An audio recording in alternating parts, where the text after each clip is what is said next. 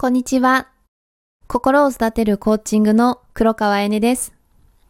今回は親から受ける影響、子供の時に言われたことをお話ししていこうと思います。よろしくお願いします。私たちの今の自己評価や、または足かせやトラウマなどは、自分の幼児期や幼少期に親や兄弟、または周りから言われた言葉が大きな原因になっています。それが今の私たちという自己を形成しています。私はそれを知った時に、まさか自分の小さい頃が今の私の自己評価や足かせになっているなんて思いもしなくて、そうですよね。幼児期や幼少期の頃に言われた言葉が大人になった今の自己評価になっているなんて思いもしませんよね。特に親から言われた言葉がその大きな原因を作っているなんて思いもしませんでした。だって私たちの親は私たちを大事に育ててくれたはずですし、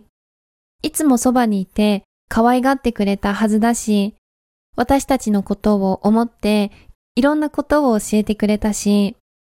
我が子の足かせやトラウマや自己評価が下がるようなことを言うはずがないって思いますよね。実は私たちの今の自己評価は幼児期や幼少期の頃に受けた言葉が記憶の深い場所にインプットされています。認知科学の観点からお話をすると、私たちが今というものを認知するには、過去の情報、記憶を使って今を認知しています。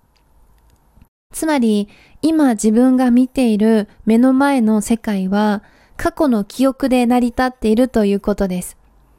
なので、今の私たちの自己評価は過去に受けた情報、記憶から成り立っているということなんです。例えば、子供の自己評価が低くなるのは、子供の言動に親がそんなことできないよとか軽くあしらったり、否定をしていることに気がつかずに育ててしまいます。そんな風に私たちが幼児期や幼少期の頃に親から受けた言葉は、この自己評価を下げてしまったり、足かせになっていることが多くあります。皆さんもいかがでしょうか？自分の小さい頃の記憶を思い出してみると何か思い当たるようなことはないでしょうか？では、なぜ親が知らない間に子にそういった言葉を使ってしまうのかというと、親は基本的に我が子の評価を自分よりも低く評価しようとします。それは親が悪いわけではなくて、私たち人が持つ現状維持機能がそうさせてしまいます。その現状維持機能とは、コンフォートゾーンを維持させる機能で、コンフォートゾーンとは自分が慣れ親しんだ環境や居心地のいい領域や空間のことを言います。なので、子供の自己評価を親よりも上げてしまうと、子供は親が作り出しているそのコンフォートゾーンの外に出ようとします。そうすると、親は不安になって居心地が悪くなってしまうので、それを親は自己防衛するために、この自己評価が下がるような言動を使ってしまいます。親にも自分の居心地のいい環境や領域のコンフォートゾーンがあるので、そのゾーンを出ようとする子は叱りつけたり、否定をして押さえつけて、親のゾーンを維持しようとしてしまうんですよね。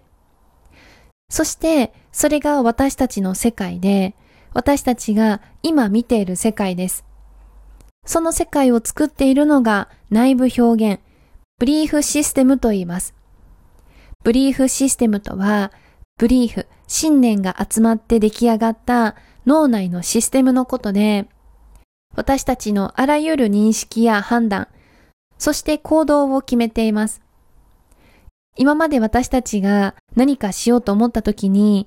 幼児期や幼少期に言われた親からの言葉が記憶に深くインプットされているので、そこからできた信念で私たちは判断、選択をしています。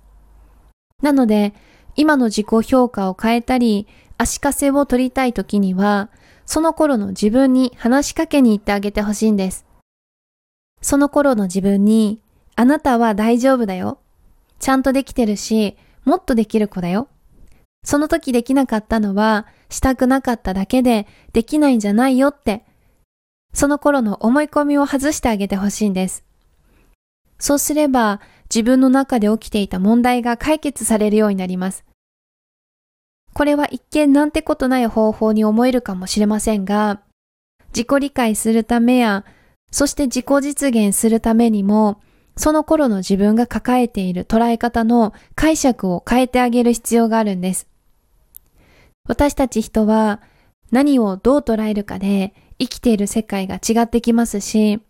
パフォーマンスをさらに向上させるためにも過去の自分と対話をして解決してあげることが何よりも必要なんです。過去を隠して新しい未来は作れません。子供の時に親から受ける影響はすごく重要で、私たちは自分が持っている本当の能力を知らないで育ちます。それは親も他人も同じです。私たちは自分がなりたい自分になれますし、誰でも何にでもなれます。そして、どんな成功や達成や理想も実現ができて、手にすることができるんです。私自身確かに、幼児期や幼少期の頃に親や兄弟から受けた言葉で自己評価が低くなってしまっていたんですけれど、今思い返してみると自分の親もそうですし、周りの大人たちもそれぞれにいろんな問題を抱えていて、